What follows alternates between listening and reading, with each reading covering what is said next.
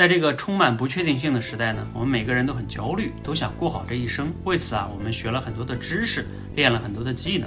但是呢，人生往往没有本质的改变。就像一部手机，我们去收藏了很多的干货，下载了很多的 APP，但是呢，手机的性能没有本质的改变，因为啊，手机的操作系统太落后了。所以我们要去管理手机的操作系统，就像我们人要管理大脑里的认知一样，认知就是你人生的操作系统。那怎么样去管理认知呢？我经过不断的学习、思考、尝试啊，终于找到了一个很好的切入点。